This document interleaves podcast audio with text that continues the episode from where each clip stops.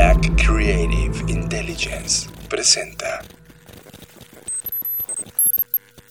Bienvenidos a Conectando Puntos con Luis Armando Jiménez Bravo e Imelda Schaeffer. Bienvenidos a Conectando Puntos, el podcast en el que hablamos de economía, psicología, finanzas, sociología y básicamente cualquier área del conocimiento que nos ayude a tratar de entender este pequeño y loco mundo que llamamos sociedad. Conectando Puntos, un podcast de Black Creative Intelligence presentado por CESC Consultores. Conectando Puntos. Hola de nuevo queridos amigos y escuchas de este su podcast Conectando Puntos. Yo soy Luis Armando Jiménez Bravo. Me acompaña como siempre la genial Imelda Schaeffer.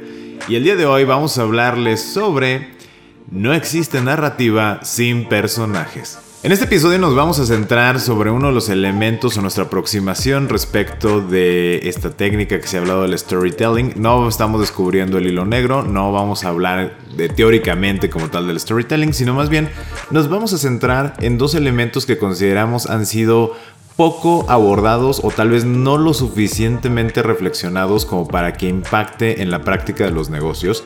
Y es justamente el primero, el personaje, que vamos a profundizar un poco más al respecto.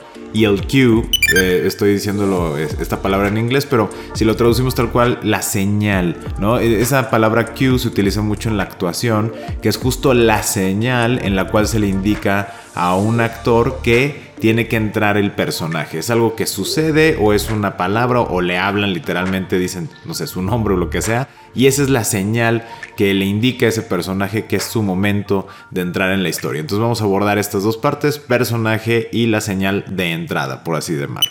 Estás escuchando Conectando Puntos con Luis Armando Jiménez Bravo e Imelda Schaeffer, presentado por CESC Consultores. Conectando Puntos. Aquí lo importante recalcar es que justamente cuando se habla de storytelling y narrativa es sobre, pues uno como producto, empresa, este, persona, es la historia que estás contando sobre ti.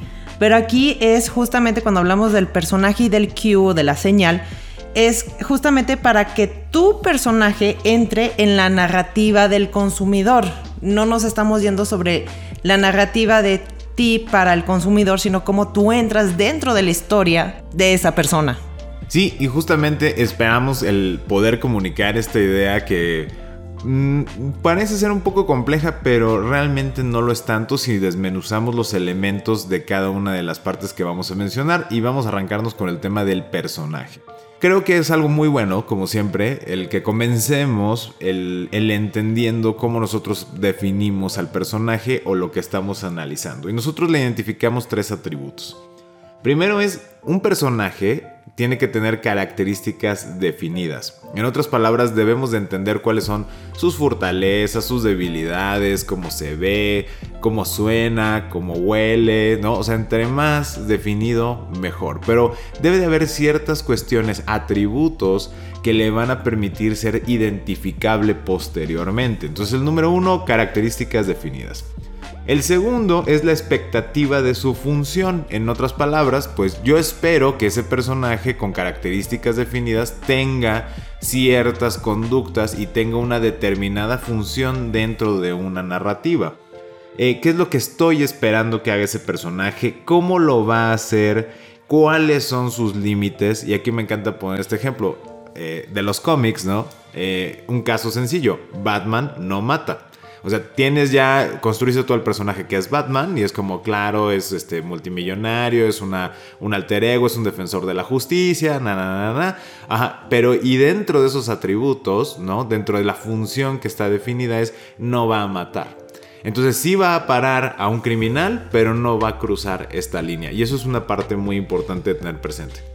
Y claro está, no es de que nada más tenga un solo atributo, ¿no? Es realmente es como un baraje de, cosas que son las expectativas de su propia función. Como dices, ok, Batman no mata y otra, también otra cosa es de él es quien va a llevar a los criminales a la justicia. Bueno, o al menos para que los encarcelen, ¿no? Entonces tiene como su rol definido. Tal cual. Y eso creo que lo acabas de sintetizar muy bien. La expectativa de su función, en otras palabras, es, tiene un rol muy definido de cómo entra en la historia y qué hace en la historia. Y número tres, ¿cuál es su campo de acción o de manifestación? Por ejemplo, Aquaman no lo vas a ver en el espacio. ¿Por qué? Porque el campo de acción de Aquaman, pues es el mar, ¿no? Los océanos, etc. De hecho, van a ver que vamos a estar explicando todo este episodio con muchos ejemplos porque es una manera para nosotros muy fácil de proyectar lo que queremos decir y una de las cosas que hemos trabajado con este episodio es de que naturalmente se nos vino mucho lo de los cómics. Yo en lo personal no soy, este, conozco, pero tampoco no, no sé mucho. Pero me encantó cuando estábamos hablando de eso. Dije, pues claro, es que de repente, no sé, hay un problema este, en la NASA, ¿no? Están en el espacio y de repente dices, ah, ¿quién nos salvará? Y de repente, hola, ya llegó Aquaman y tú así como de... ¿Y tú qué haces aquí, no? o sea, no lo estás esperando. Y si lo ves es como, ok, ¿a quién estás acompañando, no? O sea, no significa que no sería posible, pero es como, ok, estás acompañando a Superman, estás acompañando a Iron Man o estás acompañando a Shazam, no sé, es como de, oye, eres como no, no estás en, en tu elemento como, o sea, me llama la atención, no significa que no esté bien, pero es como me llama la atención de que no estás en el elemento donde deberías estar. Y justamente es, notemos que en esta parte de Aquaman es como, oye, tiene características definidas, sí, tienes claras sus fortalezas, sus debilidades, básicamente dices, es lo suficientemente fuerte como para dedicarse a salvar a otros, ¿no? Número dos, ¿cuál es la expectativa de su función? Pues que salve cuando haya problemas. Hasta ahí dices, claro, Aquaman hace sentido, excepto que el campo de acción que tiene Aquaman no es el espacio exterior. Y ahí es donde te rompe. ¿Y por qué estamos conectando este tema de, oye, ¿por qué me rompe si no se cumple alguno de los elementos? Porque la mezcla de estos atributos en un personaje, su objetivo es que estos tres puntos me brinden certeza a mí como usuario de lo que va a suceder o puede suceder. Y lo quiero repetir de esta manera. El objetivo de tener claros esos tres atributos es brindar certeza al usuario de lo que va a suceder o puede suceder cuando intervenga este personaje. Una disculpa a todos, nada más quiero hacer un pequeño paréntesis que no hicimos en, desde que empezó este episodio. Nada más les quiero comentar que si de repente escuchan algún ruidito, no se preocupen, de hecho tenemos a nuestra perrita que acaba de ser operada. Todo está bien, ella está muy bien, nada más que en esta ocasión sí tenemos que tenerla junto a nosotras porque pues tenemos que estarla vigilando. Entonces, una disculpa si por ahí de repente escuchan algún ruidito que, que empiece a hacer. Pero bueno, continuando, ahora sí, regresando a lo que estábamos hablando. Yo le estaba dando un ejemplo a Luis, ah, le conté la historia de Colgate, que en los años 80 lanzó una línea de lasaña y que de hecho, bueno, pues no funcionó. Aunque uno diría, no, es absurdo que alguien saque eh, una comida sabor pasta de dientes. No, no tiene sabor pasta de dientes. Sí, pero en tu mente dices, ¿qué estás haciendo aquí? Es Aquaman, ¿qué estás haciendo este, en el espacio? Es Colgate, ¿qué estás haciendo de este lado de la tienda? A ti te vería más en todo lo que sea este higiene bucal y todavía si quisieras higiene en general, todavía podría pasar, ¿no? Es como en la sección de, de la tienda donde te encuentro. Y ahora con esa parte de Colgate que quiso sacar esa, esa lasaña, pues claro que a la gente se le dio como esa, ese shock de no entiendo qué estás haciendo aquí. Y ese es un punto maravilloso porque nuevamente es la certeza de lo que va a suceder. Cuando ya le dedicamos el tiempo al diseño de nuestro personaje, estamos construyendo una expectativa de certeza de lo que va a ocurrir y dónde lo puedes encontrar con los atributos que ya mencionábamos. El ejemplo perfecto que mencionas y me de colgate es, yo ya te hice una asociación de salud bucal y veo una lasaña mi cerebro automáticamente va a preguntarse, ¿es sabor mentol? ¿Es sabor eh, menta en general? ¿Me limpia los dientes? Eh, ¿Previene que se me forme caries? Vas a buscarle dar sentido a esa introducción de personaje con los atributos que ya tenías definidos, porque esa es la manera en la eh, como nosotros procesamos la información. Luego entonces, esto no solo le pasa a los negocios y a las compañías, también si tú trabajas en una empresa, estás construyendo un personaje, que es tu rol como trabajador o trabajadora. Y eh, también, atención, hay que dedicarle tiempo al personaje que nosotros estamos diseñando. ¿Quién eres y qué se espera de ti? ¿Por qué menciono esto? Eh, que no solo pasa en los negocios, porque cuando hacen una entrevista de trabajo y le dicen, oye, tú quieres entrar en la empresa, dinos, platícanos un poco de ti. O sea, te estoy dando la oportunidad de que construyas el personaje que voy a tener identificado. Y la mayoría de las personas, ya no sé ahorita, pero en los tiempos que nos tocaba participar en ciertos temas de reclutamiento, La gran mayoría de las personas comentaba, no, yo estoy súper comprometido, yo hago lo que tenga que hacer.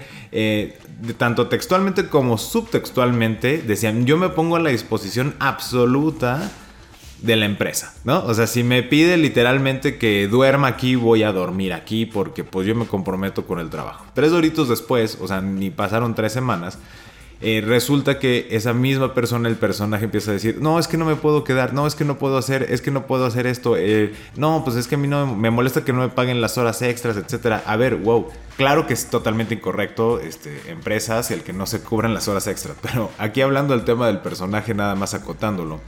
Si cuando tú presentas tu personaje en la forma de colaborador mandas estos atributos, mandas esta expectativa de certeza, entonces en el momento en que eso se rompa va a existir un problema. Por eso hay esta expresión de mejor hay que dilo todo muy claro, sé muy honesto, pero en ocasiones confundiendo la necesidad con el venderte, con el vender el personaje, se le dan atributos que realmente no tiene. Y eso también pasa con los productos, con los negocios.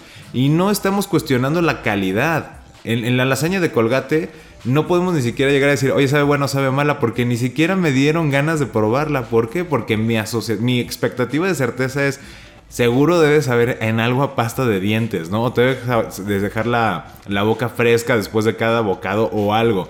Y ya no se me antojó claro que esto pasó en los 80s, como decía Sime, y bueno, fue un fracaso total, porque evidentemente el personaje que has construido me rompe en tus atributos y en tu definición y diseño de personaje. Por eso es que esto es tan, tan importante.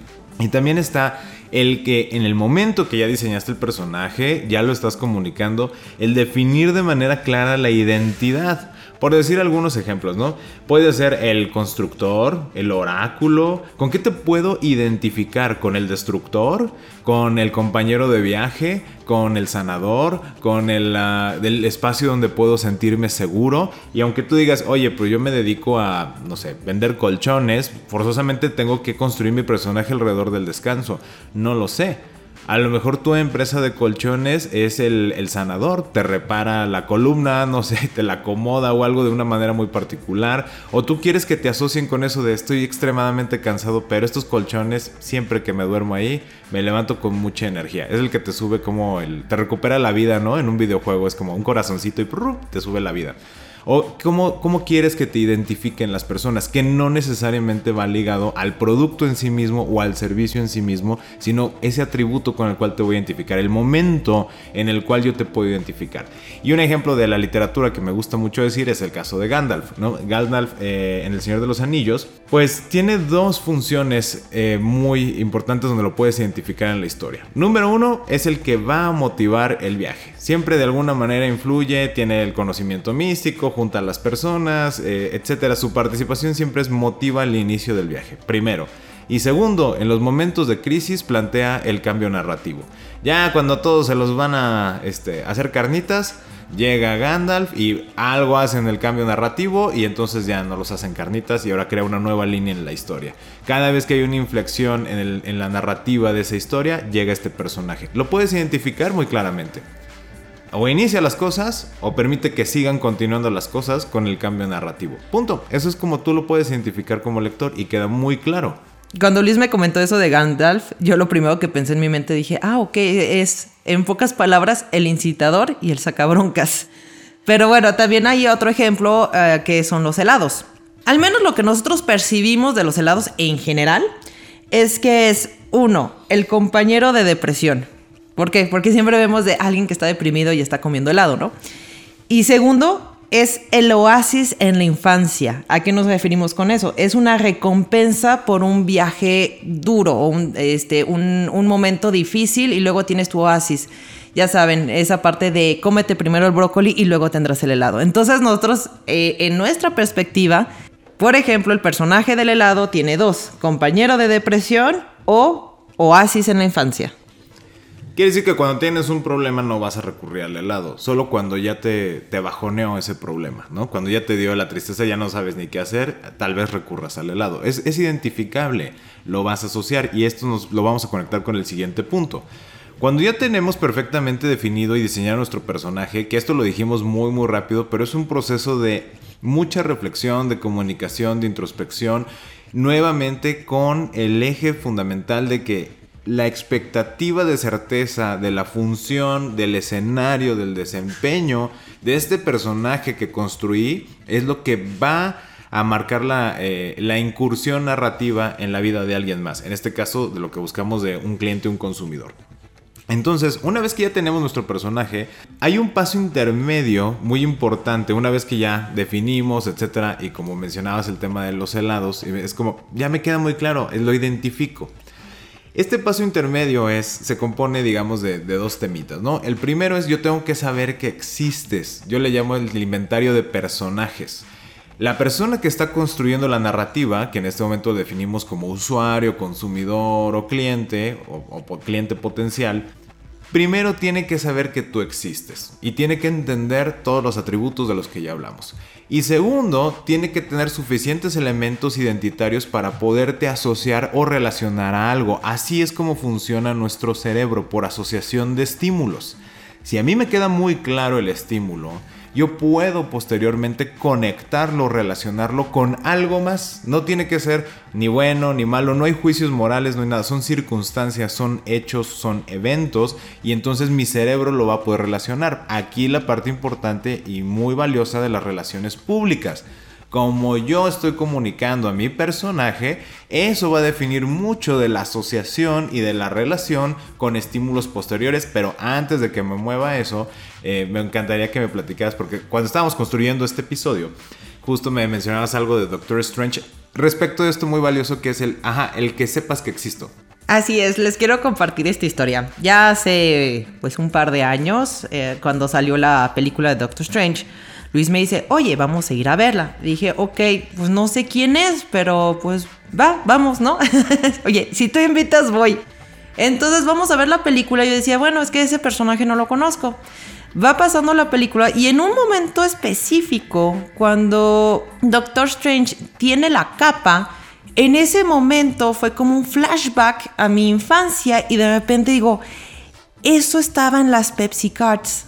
En México, durante los años 90, Pepsi había sacado una colección de tarjetas que representaban cada uno de los personajes de los cómics y ahí decía la descripción y todo eso. Y el punto, ya saben, como todo, es coleccionarlas.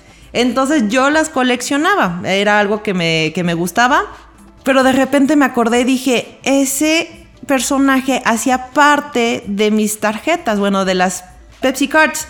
No sabía realmente qué es lo que hacía, o sea, lo tenía ubicado, no sabía muy bien sobre todo ah, su potencial y qué es lo que hacía, pero tenía una vaga imagen de él y decía, bueno, al menos lo reconozco, no sabré todo de él. En el momento que lo vi en la película, fue un flashback muy fuerte y dije, claro, ya sé quién es. Como decía, no sabía todo el detalle, pero al menos conocía su campo de acción. Esto es, que hace parte del mundo de los cómics.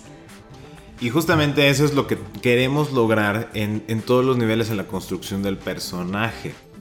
Y lo estamos comentando de, esta manera puntual porque en el caso de que mencionabas de las Pepsi Cards, ahorita le estábamos haciendo esa promoción a Pepsi. Si se fijan, el, impacto que generó anime nunca mencionó que era del universo de los cómics de Marvel, ¿ok? O sea, eso no se quedó grabado porque o no tuvieron la intención de comunicarlo o nada más querían posicionar los personajes o simplemente esta marca refresquera llamada Pepsi pues quería aprovechar ese momento con ellos. Como haya sido el caso, la asociación sí se logró porque se volvió identificable.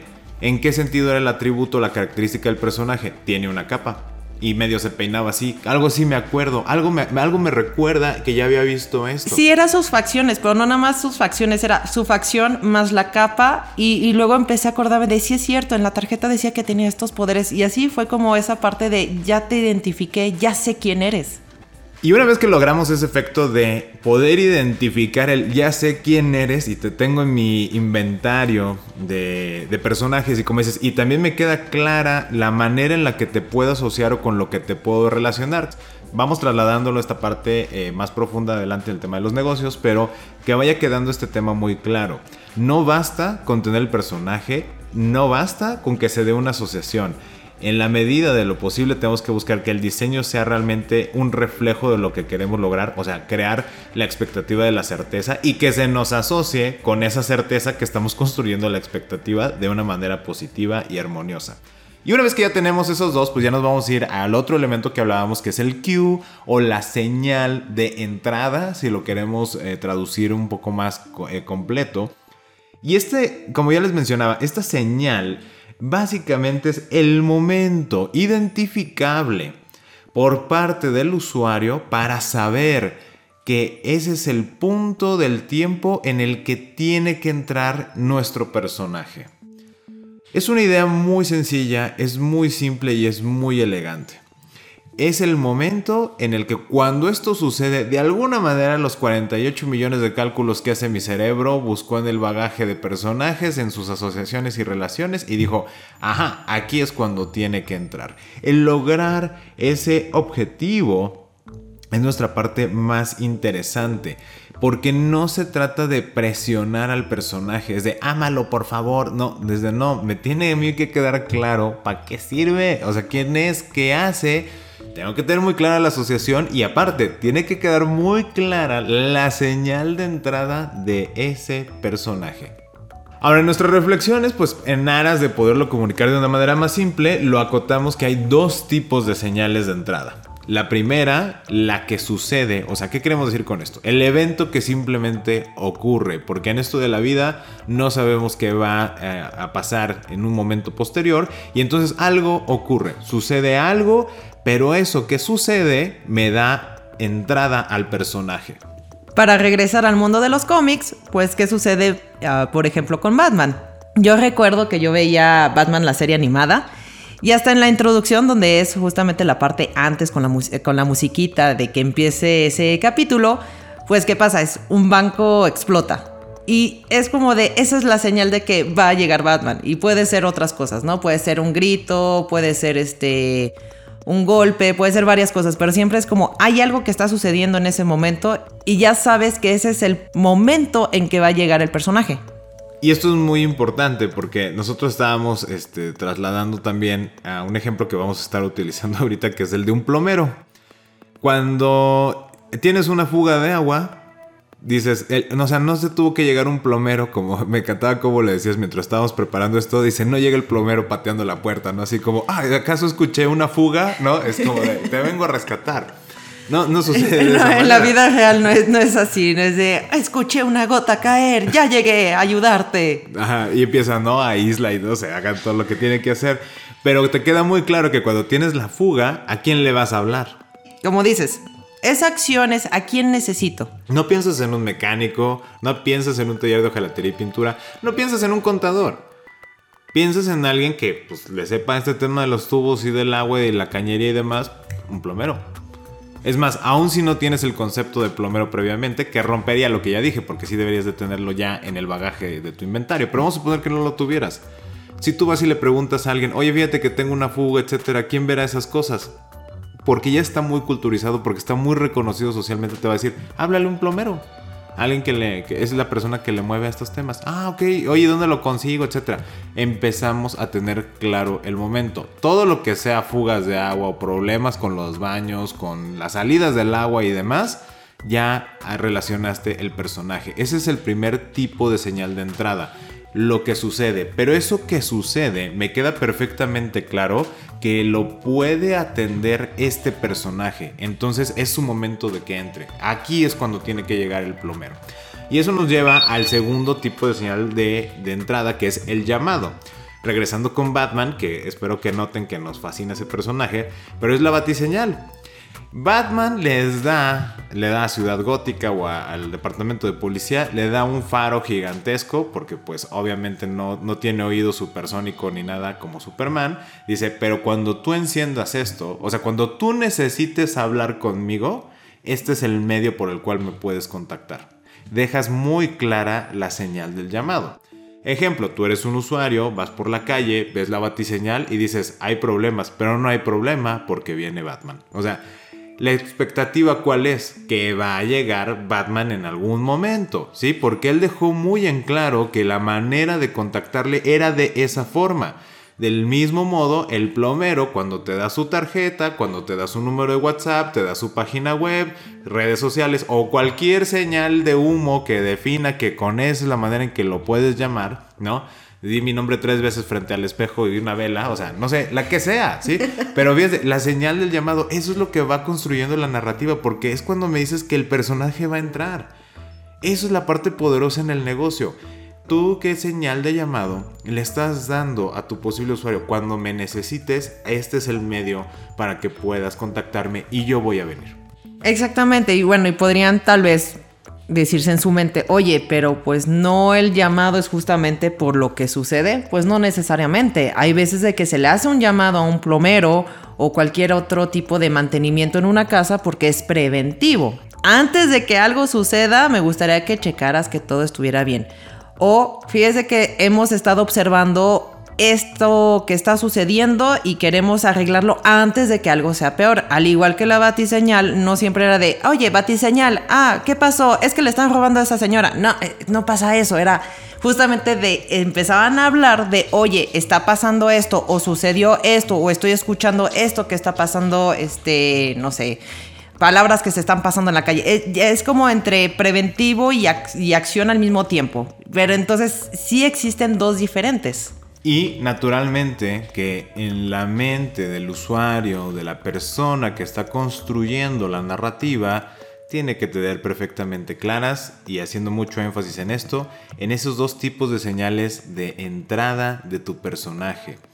Lo que sucede y el llamado específico para que tú llegues.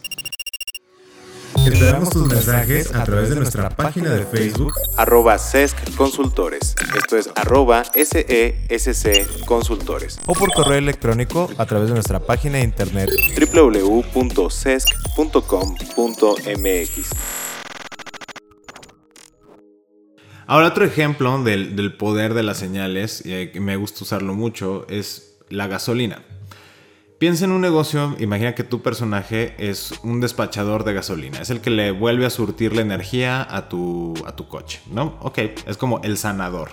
¿Por qué? Porque llegas y le va... Bueno, ni el sanador es como que sería el... El proveedor, el proveedor, el alimentador de... Oye, alimenta la máquina. El alimentador de la máquina. Me gusta porque ya sanador se entendería como mecánico y no es así. Es como el alimentador de la máquina. Está muy definido, es identificable y la gasolinera ahí está. ¿Tú qué esperas que te vayan a una gasolinera? Gasolina, ¿no? O combustible, diésel, premium, la que tú fuera, pero son combustibles necesarios para que un motor pueda seguir andando, seguir funcionando. No, y aparte, ¿qué tipo de transporte?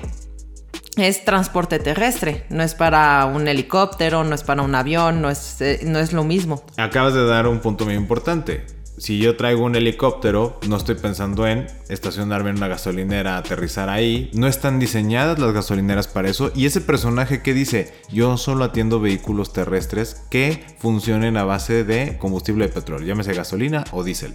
El mensaje es muy claro, es identificable y por eso me gusta este ejemplo de la gasolinera.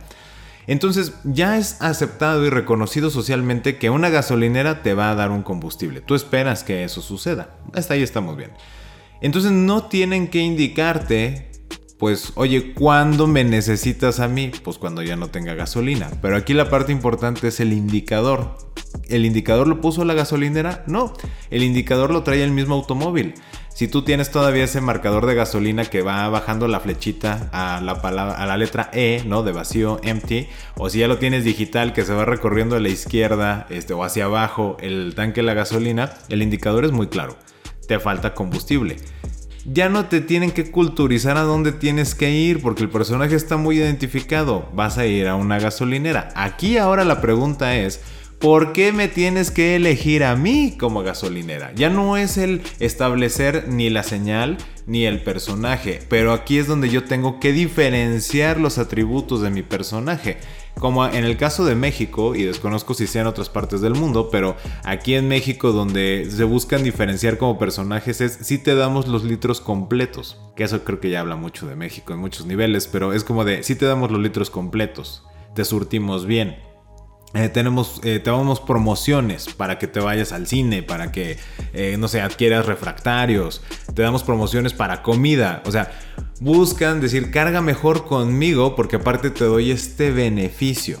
Y ahora que hubo la reforma energética, pues también está asociado el costo. carga aquí porque siempre va a ser el litro más barato. Somos los litros más baratos. No sé si completos, pero sí los más baratos. o sea, te surgen otras cuestionantes, ¿no? Pero vamos a decir completos y baratos. Entonces ya no se trata de enseñarle a mi consumidor en qué momento yo como gasolinera entro en su narrativa, pero sí en que le quede muy claro para qué quiere que yo entre en ese momento de la narrativa.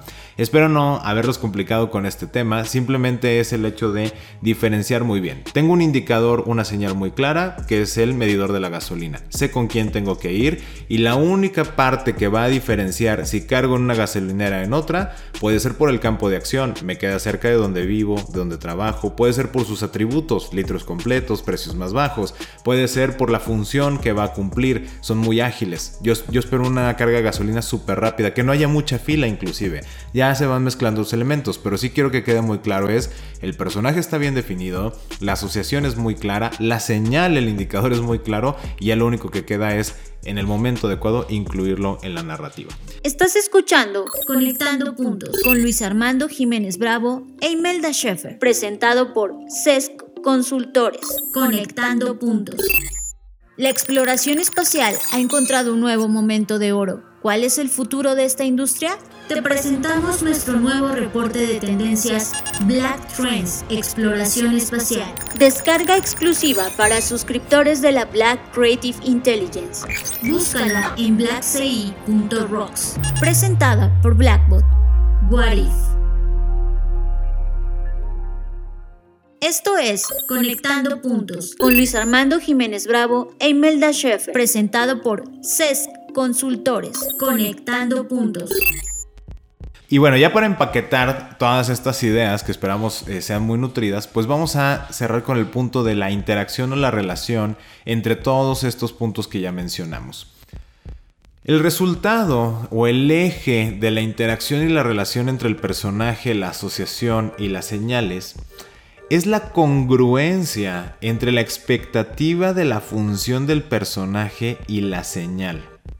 Ejemplo, eh, hablábamos de la batiseñal, ¿no? Bueno, para los que sepan de DC Comics, pues está Batman como personaje solitario y con su microuniverso, y está la Liga de la Justicia que mezcló a un montón de superhéroes, entre ellos Superman, la Mujer Maravilla, Aquaman y bueno, otros personajes. Son dos personajes distintos. Batman tiene un campo de acción delimitado a dónde? A Ciudad Gótica. La Liga de la Justicia, su campo de acción cuál es? Hasta el espacio exterior, donde tú quieras. Otra dimensión, ahí llegan. Se amplió el alcance del personaje.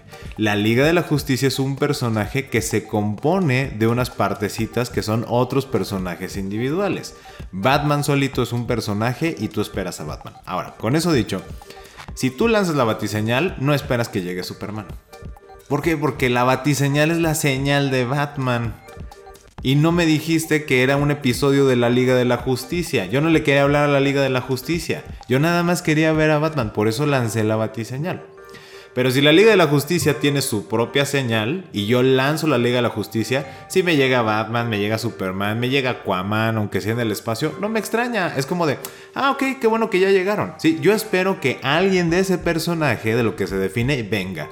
Pero si yo lancé esa batiseñal y me llega Aquaman otra vez, que onda que la traigo con ese chavo, eh, me llega Aquaman, es como, ¿y tú qué haces aquí? ¿Qué le, muy lejos de tu entorno. ¿qué, le pasó a Batman? ¿Está bien? ¿No? Hasta te preocupas. Es de, mandas batiseñal y alguien más llega y dices, ¿qué pasó? Y eso lo estamos relacionando con los negocios porque desgraciadamente a veces confundimos esa parte de la señal con el personaje que debería estarse presentando. Muchas veces nos dicen, oye, mira, eh, con esta empresa este, o con este negocio, este número o este correo, yo te contesto. Entonces, en el momento que, no sé, yo hablo y estoy solicitando hablar con fulanita y me dicen, no, no está. Ah, ok, este, ¿cuándo la puedo encontrar, no, pues ahorita no va a estar durante tres días o lo que sea, no, pues quién sabe, vuelva, vuélvalo a intentar más tarde, ¿no? Es, o sea, es esa frustración como si mandaras la batiseñal pero nadie viene. Es como de, oye, entonces, ¿por qué me dijiste que esa era mi señal? O sea, la manera en que de yo comunicarme era específicamente conmigo. En lugar de cuando muestras de, sabes que nosotros somos un equipo y en este negocio, eh, esta es la manera de contactarnos y cualquier persona, cualquier socio, cualquier este, sí, trabajador que, que esté ahí te puede contestar.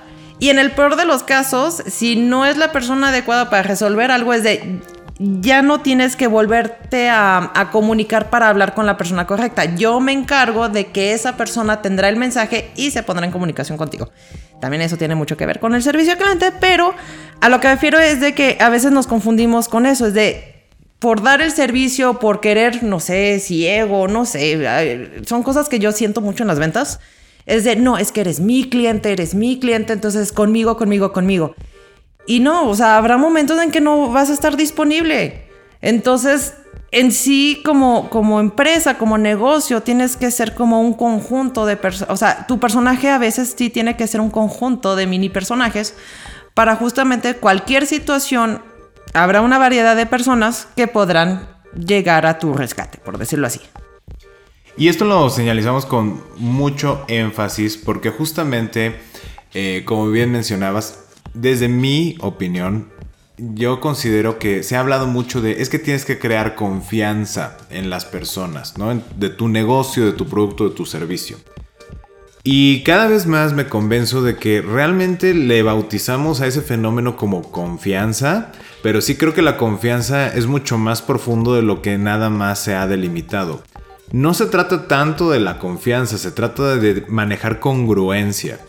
Si yo me presento como un personaje que hace la opción A, y cuando ocurre esta señal que le da entrada a que entre el personaje de la opción A, ¿qué estoy esperando que haga? La opción A, si tú mantienes esa congruencia, en la medida que esas congruencias se repitan y se alimenten, eso terminará en algún momento eventualmente creando confianza. Pero tú no le estás apostando a la confianza, le estás apostando a mantener la congruencia. La confianza no es algo que dependa del personaje, sino del que está construyendo la narrativa. Entonces, si nos logramos el visualizar este punto, será mucho más sencillo el poder en algún momento dado fidelizar a los clientes o ampliar y seguir abarcando o estar interviniendo en el mayor número de historias de otras personas. Y quiero cerrar ya toda esta idea con una historia que les quiero compartir que llegó a vivir mi papá con un dentista. Eh, el dentista, en la percepción que tenía mi papá, era congruente en el sentido de que dejaba claro pues el horario de atención, lo que iba a hacer, el honorario, él empataba con su sensación en la boca, etc. Hasta ahí todo iba muy bien. Hasta que un día, en la percepción que tenía mi papá, se rompió la congruencia y eso le generó desconfianza. Que sigo insistiendo que la desconfianza no es realmente adecuado, sino más bien le causa esta falta de certeza. Se rompió la congruencia. Porque sucede lo siguiente. Va con el dentista, termina su sesión y entonces el dentista le dice, ah, por cierto, el día que quiera unos este, muebles para su casa, me dice yo se los hago. Así, tal cual fue la frase, ¿no? En ese momento, en la mente de mi papá fue como de, ah, pero ¿y tú por qué me estás ofreciendo muebles si eres dentista? O sea, mm, ya no sé qué pensar. Por la mente de mi papá en ese momento le pasaron mil cosas. Oye, pues no te está yendo bien como dentista y ahora estás vendiendo muebles. Y si no te está yendo bien, ¿por qué no te está yendo bien? Quiere decir que pues entonces no eres muy bueno. La otra que después dijo, no, no debe ser eso. La otra situación que pensó es de, Ah, ya no me va a querer atender y ahora se va a dedicar a los muebles porque ya nada más está dando énfasis a los muebles, a lo mejor va a dejar de ser dentista.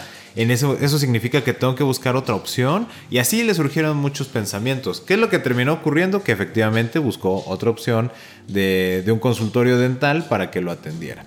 Aquí el detalle, y lo estoy mencionando como la historia, porque lo rico es cómo presentó ese profesional de la odontología al nuevo personaje que era la fabricación de muebles. Luego se ha, también creo que se ha confundido el tema de, es que como si eres, no sé, abogado, te pones a vender tacos, ¿no? Este, los viernes en la noche. Estoy haciendo un ejemplo a lo mejor exagerado. Y la gente dice, no, pero es que tantos años de estudio, pues a lo mejor no le está yendo bien, etc. El tema no es ese, el tema es que creamos confusión porque planteamos incongruencia. ¿Cómo planteamos la incongruencia? Si yo llego y me presento mi personaje como dentista y te pongo mis títulos y te digo dónde estudié y hasta te platico algunas anécdotas de no, he tenido retos, he colaborado, he escrito artículos y tu construcción de tu personaje es de que eres dentista o que eres abogado, pues si luego me dices que me ofreces muebles, yo no tengo antecedentes de ese personaje. ¿Quién eres? ¿Eres Aquaman en el espacio? O sea, tú no deberías de estar aquí. No porque no crea en ti, no porque yo diga que eres malo en tu trabajo, no es porque no crea que tus muebles sean buenos, simplemente me rompiste el hilo narrativo. Y esa ruptura del hilo narrativo me causa estrés, porque ya no sé qué hacer con esa información, no sé cómo asociarla. Y, entonces, o sea que ahora, a ver, tengo que cambiar mi arco narrativo y tengo que tener la necesidad de un dentista carpintero, pero eso cómo se come, cuándo sucede. O sea, terminas huyendo del estímulo, porque ya no lo pudiste asociar con nada. Y como no empató ninguna pieza del rompecabezas en la asociación del estímulo, pues terminas por desecharlo y buscar un personaje que sí termine por empatar. Esto es muy importante porque eh, ya después platicando que hablábamos, cierto, Dime, de esta parte de cómo se presenta el personaje. Si hubiera terminado su sesión, eh, mi papá con el dentista, y le dice, por cierto, ¿no? Fíjese que eh, inicié un nuevo negocio, me quiero diversificar. Uno de mis hobbies ha sido durante 20 años eh, la carpintería y lo estoy iniciando con mi familia. Me gusta, me, lo quiero hacer de manera ampliada. El día que usted quiera, porque no los prueba, etcétera, y los podemos hacer también. Me estás planteando que las, los atributos de tu personaje crecieron pero no me los estás confundiendo, no me lo avientas así de la nada como de, ay, por cierto, también hago muebles. No, espérate, dame contexto, o sea, permíteme y dame elementos en mi cerebro para saber que una de dos, o son dos personajes diferentes y no tengo problema con eso, o es el mismo personaje pero amplió sus atributos y déjame nuevamente muy claro qué atributos cambiaron, cómo cambió o modificó los atributos previos, cómo lo puedo asociar y con qué señales te tengo que relacionar. Si eso lo haces, a mí no me importa si eres dentista, carpintero, taquero, plomero, abogado, o sea, no, interesa. Porque cada personaje está perfectamente definido o cada atributo está perfectamente definido y hace sentido en la construcción del personaje. Y por eso es que quería cerrar con esta parte y con esta historia eh, que me parece muy bonita porque hay que quitarnos el estigma de no puedo tener más de un negocio, no puedo tener más de un trabajo. ¿Cómo voy a trabajar en esto si hice esto? La razón por la que piensas eso es porque no está bien definido el personaje. Porque no sabes cómo comunicarlo. Porque no sabes en qué momento va a entrar. Nuevamente, personaje, asociación y señal de entrada. Y con esto, pues ya para cerrar esta, esta parte de este episodio, los queremos dejar con tres preguntas que los inviten al autodiagnóstico y al autoanálisis alrededor de este tema. Número uno es, ¿cómo has diseñado tu personaje? Puedes pensarlo en términos de tu persona, en términos de tu negocio, de tu producto, de tu servicio, del grupo de personas que compone esa empresa, cómo se ha diseñado. Número 2. ¿Qué señales has comunicado que se asocien a tu personaje? A tu consumidor o a la persona que te va a incluir en su narrativa, ¿le queda claro cuál es tu señal eh, eventual, la que sucede? ¿En qué momentos te tiene que buscar? ¿O le queda claro cuál es la batiseñal? ¿Cuál es el llamado específico que tiene que hacer para que tú puedas entrar en esa escena narrativa? Y eh, aquí lo quiero complementar, que ayer hablábamos de unos ejemplos de los abogados, ¿no? Y dice, hay dos maneras de comunicar qué haces en materia civil, ¿no? El tema de divorcios. Dice, si tú y tu pareja decidieron ya no estar juntos, te asesoramos en el proceso de divorcio. ¿Qué mensaje estoy mandando subtextualmente? Que tú solo atiendes parejas que decidieron mutuamente ya no estar juntas. Si es una decisión unilateral, si es una decisión que no está definida todavía por ambas partes, esa persona no es tu opción. No es el profesional. Otro mensaje, ¿cuál es? Si te quieres divorciar, llámame. Asesoría en divorcios. Ahí que te dice, es unilateral. O sea, ya no, no sé si quiere la otra o no persona, ¿eh? Pero nos aventamos ese, ese tema. Quiere decir que no esperes que te dé un proceso de armonía, de asesoría, de es que los dos ya lo decidimos, porque no tiene ese perfil. Eso es lo que tú estás comunicando. Por eso nuevamente es bien importante pensar qué señales he comunicado que se asocian a mi personaje. Y número 3, ¿has puesto atención en mantener la congruencia entre el personaje que has definido y las señales que has dado? Con esas preguntas nos encantaría que las reflexionaran.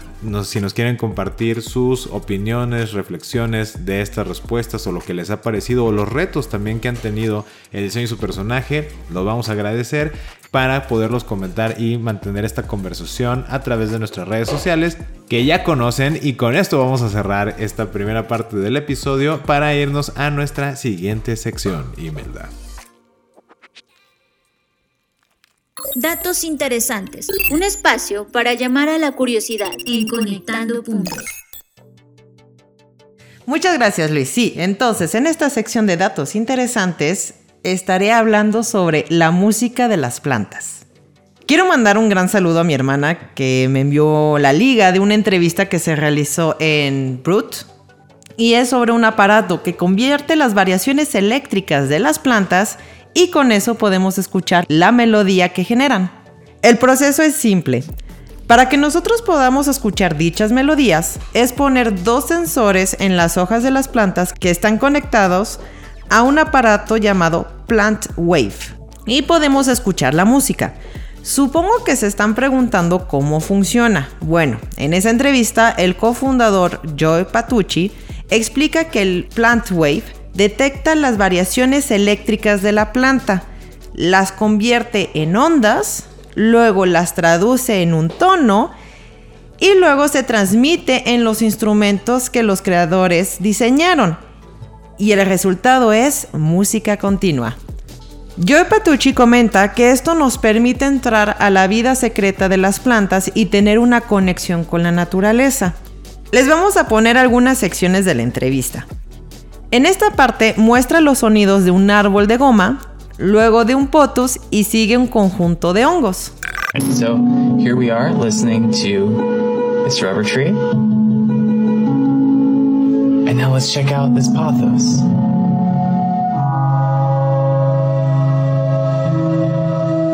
Plant wave actually works with mushrooms as well. So let's check it out. Most of the time with mushrooms, though, you know, the mushrooms are growing out of a dead plant. And so you're actually hearing the connection between two mushrooms through uh, a dead plant. Luego aquí vamos a escuchar el sonido de un secoya.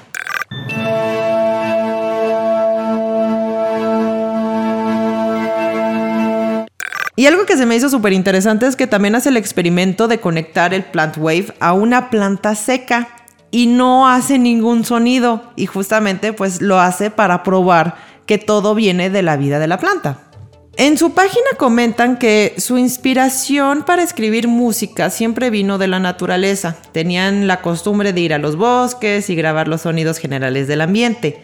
Por lo que el crear una conexión para escuchar música creada por plantas fue para ellos una progresión natural. Ahora, un dato curioso dentro de este dato interesante es que indican que el Plant Wave usa una herramienta que existe desde hace ya mucho tiempo. El circuito que usan es el mismo de un detector de mentiras. Perdón, lo digo un poquito lento, pero me cuesta un poquito este pronunciarlo. Se le llama psicogalvanómetro. Y con esto espero que les haya gustado mucho los sonidos. Y como siempre, ahí ponemos las ligas tanto de la entrevista como de la página internet. De hecho, creo que, digamos que siempre que hagamos referencia a algo, ahí están las ligas, ya. Para no estarlo repitiendo, es de, considérenlo como un hecho cada vez que hablemos de algo este, que esté referenciado, siempre pondremos las ligas. Ahora, a mí lo que me encantaría, Luis, es tú qué opinas de este proyecto, que tú también escuchaste pues esa entrevista y te enseñé la música y que estuvimos hablando de eso. Ay, yo quedé impresionado con las plantas, los árboles, las flores, pues estamos acostumbrados a percibirlas visualmente y olfativamente. En algunos casos, pues tal vez eh, kinésicamente porque tocamos las cortezas de los árboles o tocamos las plantas pero pues en aras de la precaución, porque a veces habrá insectos o lo que sea, o no sabes si es una hiedra venenosa y lo que fuera, pues no, no la toques porque no te vaya a pasar algo. Entonces, mm, se nos ha enseñado a que la percepción del exterior, específicamente de la naturaleza, pues va en dos temas, que va a ser la, parte visual y la parte olfativa. Eh, me refiero al mundo vegetal. Pero el hecho de que estos autores, eh, o más bien co-creadores del Plant Wave, ampliaran la perspectiva de, esta percepción, incluyendo el sentido auditivo, me parece fantástico. Porque, por una parte, sería decir, oye, quiere decir que si la vibración que generan las plantas cambia, es por algo. O sea, nos puede detonar curiosidades para ampliar nuestra percepción de un entorno que ya no tiene que ver con los vegetales. Eh, voy a adelantarme un poquito y era lo que tú querías mencionar, pero pues yo ya voy a aprovechar ahorita. Que está este tema de cuando tienes una visita y si una planta se te seca, eh, pues es porque traía mala vibra, ¿no? La, persona. Y, pero realmente no, no, he escuchado si traía buena vibra, crece muy bien la planta. Pero vamos a decir que funcionara en sentido contrario. Aquí el tema sería, oye, si me estás señalando esto es, ok, ¿qué pasó? ¿De qué hablamos? ¿Cómo venía? No, pues es que venía muy triste y quería hablar conmigo y sí se notó porque la planta pues modificó su vibración. O sea, nos detonaría observaciones y, preguntas y curiosidades que tal vez no hemos, no hemos podido percibir porque no éramos conscientes de conectar con ese mundo vegetal ahora a través de la audición y eso es lo que más me, maravilló, ¿no? Inclusive ahí botaba la idea de a lo mejor si vas detectando la vibración te dice si la planta está feliz o está triste o, pues, si está enferma o por el contrario, si, si, le hace falta una maceta más grande porque está tan fuerte que quiere seguir creciendo. Y obviamente eso implicaría pues llevar un registro auditivo de pues de cada una de sus melodías para identificar cuando hubo variaciones tonales, etcétera, ¿no? Eh, eso fue lo que me dejó y por eso mí me maravilló esto de datos interesantes. Así es, sobre la, primera parte, como dijiste, me, me robaste mi cue. Regresando a este tema. Ah, sí, es, una, es un dicho que, yo he escuchado muchas veces sobre el, cambio de que una planta se puede empezar a enfermar o morir después de una mala vibración. Y, yo le decía a Luis, es que imagínate, claro, lo que están haciendo ahorita es algo, es, es algo novedoso. Entonces, claro, yo me estoy imaginando ya el futuro desde esa base que tanto se podría, pues, cambiar o modificar este, nuestra percepción con las plantas como se vaya desarrollando más este aparato o la tecnología en general. Y yo le decía, imagínate que, no sé, estás escuchando la vibración de, bueno, está la música de la planta que está, por decirlo así, en tu oficina o en un cuarto, ¿no? Pero la escuchas de lejos. Y de repente entras y cambia el tono. Es de... ¡ah! ¿Será por felicidad? ¿Será por tristeza? ¿Es de qué tipo de vibra tengo? Entonces, cuando, cuando hablamos de eso de, las visitas, que algo puede pasar a las plantas, yo decía, imagínate que recibes a alguien y el tono empieza a cambiar y es de, la planta te está diciendo algo, pero te está diciendo por la vibración, o sea, no significa que sea una mala persona, pero como dices, eh, puede ser de que esa persona pues estaba deprimida, estaba triste, estaba algo. Entonces dije, wow, es que podríamos hasta hacer una conexión de cuál es no nada más eh, una conexión entre la planta y nosotros, ¿no? Eso por primera parte. Y la segunda, bueno, como comentabas de que si está feliz, si está enferma y todo eso, ellos comentan que, o sea, si hay una variación, o sea, sí puede cambiar un poco el tono de, la música dependiendo de, por ejemplo, la cantidad de agua o que hacen un, este, hacen un experimento y cuando le ponen agua a la planta empieza a cambiar un poco, claro, porque pues son sensores y es como cuando uno toma agua, ¿no? Hay un cambio dentro de nuestro cuerpo. Sin embargo, sí están diciendo que no está hecho para saber la salud de la planta. Pero yo creo que tiene mucha potencialidad para poder llegar a ese tipo de objetivos. De hecho, hay una maceta que se llama Lua, que es una maceta inteligente. De hecho, cuando la vi me enamoré, yo la quería. y esa maceta, de hecho, indica el estado de la planta. Tiene una pantalla y muestra el sentir. Dice, ah, feliz, triste, este, me falta sol, este, o tengo me estoy quemando. Y, le da una cierta personalidad a la planta. De hecho, algunos artículos lo comentan o hacen el, comparativo con una mascota virtual. Y cuando indagué un poco más sobre esa maceta en particular, indican que utilizan cuatro sensores que te ayudan a monitorear el bien de la planta. Pero a mí lo que me hace pensar, porque tienes que decir qué tipo de planta estás poniendo en la maceta. Por lo que para mí ese tipo de sensores que está muy bien, no, no lo estoy criticando. Les digo ahí, considérenlo cuando sea mi cumpleaños, me gustó. Pero el punto es que eh, esos sensores, en el momento que dices, es un sensor de, de la maceta, pero está la aplicación de que estoy poniendo una suculenta, creo, no me consta, pero con la información que están dando, está dando información sobre la generalidad, no sobre esa planta en particular.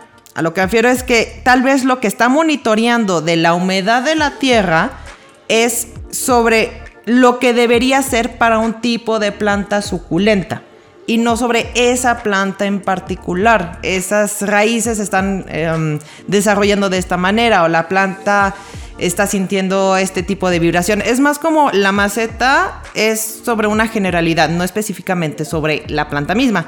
Mientras que la de la música sí es directamente en la hoja, entonces sí es directamente sobre esa planta. Y también se me hizo bien padre porque decían, si cambias las hojas, o sea, si cambias el, el, el sensor, los dos sensores, de una hoja a la otra, puedes escuchar a veces sonidos diferentes. Y se me hizo bien padre porque yo lo pensé como en mi cuerpo. Es de, claro, es que, pues sí soy la misma persona, pero tal vez una mano este, tenga una vibración diferente a mi otra mano, ¿no? O sea, una mano puede estar cansada y la otra no. Uh, como dicen cuando se nos duerme, que es el cosquilleo de las manos, tiene pues una, una circulación diferente o puede tener Cualquier cosa diferente, no porque sea el mismo cuerpo, significa que cada dedo va a ser igual o que mi mano derecha y mi mano izquierda eh, están en la misma sintonía. Puede haber algo diferente que es en el interior o con cualquier extremidad. Entonces, ese tipo de, conexiones con las plantas a mí me encantó y por eso lo quise compartir en esta sección de datos interesantes. Estás escuchando Conectando Puntos con Luis Armando Jiménez Bravo e Imelda Schaeffer, presentado por CESC Consultores, conectando puntos. Y con este último aporte de esta sección de datos interesantes, pues ya cerramos y vamos a pausar la conversación de este episodio de Conectando Puntos, valorando como siempre su apoyo, su atención, el hecho de que lo compartan, que nos hagan llegar sus dudas y comentarios. Y nos estaremos escuchando en nuestra próxima emisión. Yo soy Luis Armando Jiménez Bravo. Y yo, Imelda Schaefer. Y los invitamos a que sigamos conectando. conectando. Escuchaste Conectando Puntos con Luis Armando Jiménez Bravo e Imelda Schaeffer, presentado por CESC Consultores, un podcast de Black Creative Intelligence. Conectando Puntos.